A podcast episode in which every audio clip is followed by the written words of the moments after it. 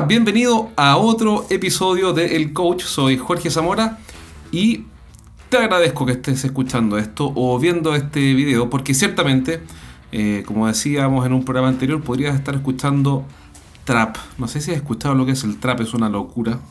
Eh, no es música de mi gusto y está todo el mundo escuchando eso. Pero tú estás viendo este video porque seguramente eres un gerente que tiene a cargo un equipo de ventas y tienes que mejorar su resultado. Si es así, estás en el lugar correcto. Hoy día quiero contarte eh, algo que aprendí, eh, que es bastante obvio, como siempre todo es obvio hasta que alguien te lo cuenta. Y, lo aprendí hoy día con mi amigo Don Luis. Don Luis es un jefe de ventas eh, de un equipo con el que estoy trabajando. Y en algún momento él le hizo una pregunta al vendedor y esa es la pregunta que quiero comentarte hoy día. ¿Cuál es la pregunta? Eh, y es lo siguiente, estaban revisando las oportunidades de venta, eh, es decir, los negocios en curso para esta semana, y al vendedor le tocaba exponer, es decir, le tocaba mostrar cuáles eran los principales negocios y qué iba a hacer para ganar cada uno, o al menos los más importantes. Y ¿Cuál fue la pregunta que le hizo Luis? Que es muy simple y te la quiero contar hoy día. Es, ¿cuál es tu plan B?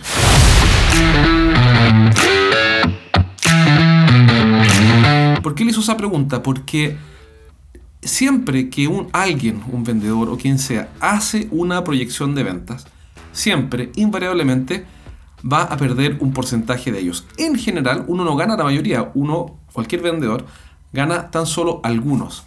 Eh, ¿Y qué es lo interesante? Lo interesante es que este vendedor tenía hecha su proyección para este mes y sin embargo estaba contando con el cierre, es decir, con la adjudicación de varios negocios.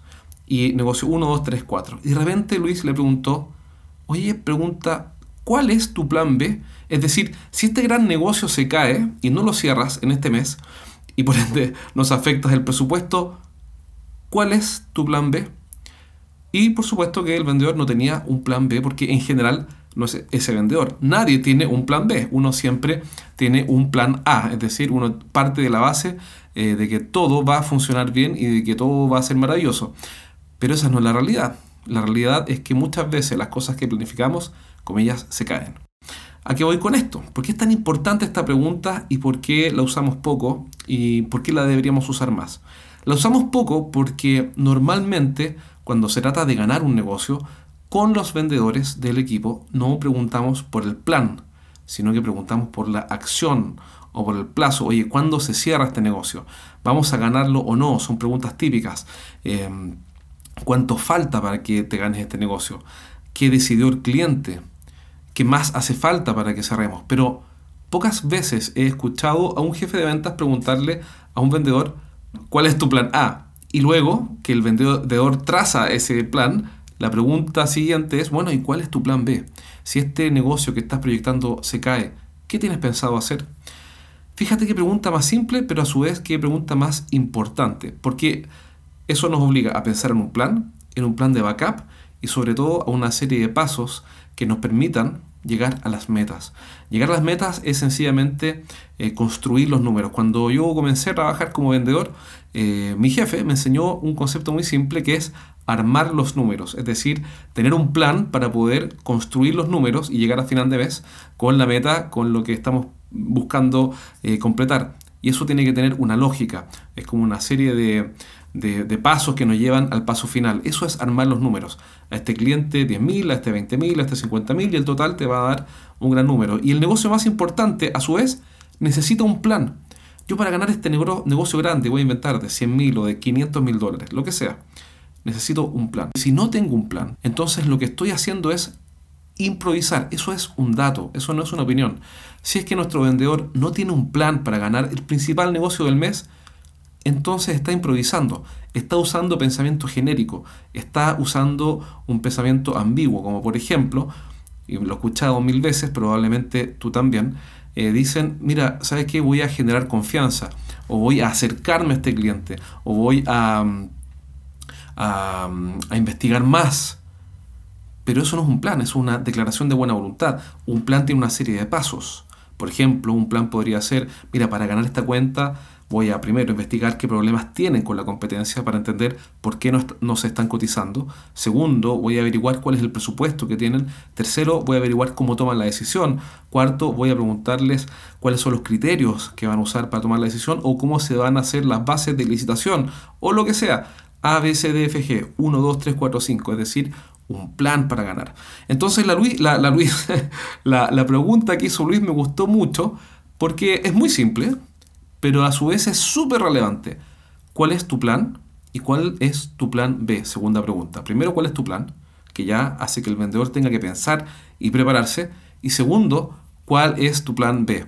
Eh, de lo que parecieran ser un par de preguntas muy simples, aparecieron como respuestas de este vendedor una serie de conclusiones y tuvo que anotar, planificar y hacerse un pequeño bosquejo en un papel, así como este, eh, es un pequeño bosquejo de cuáles van a ser los pasos que va a dar para ganar su negocio.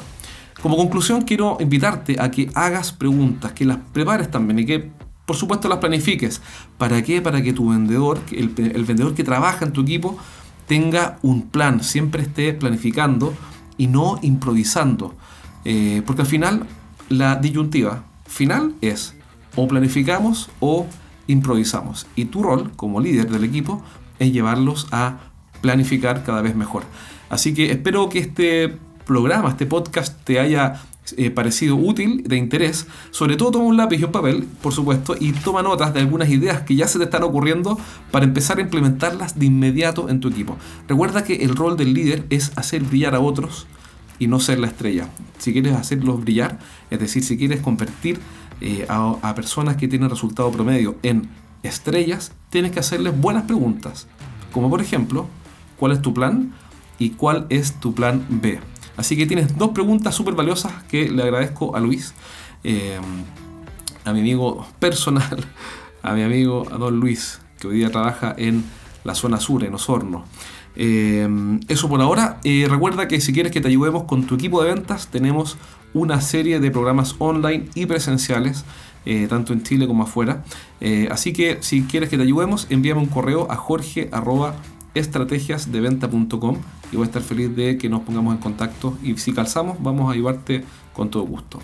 Eso es todo por ahora, te espero en un próximo programa, cuídate y comienza a hacer preguntas exigentes. Nos vemos, chao. We'll be right back.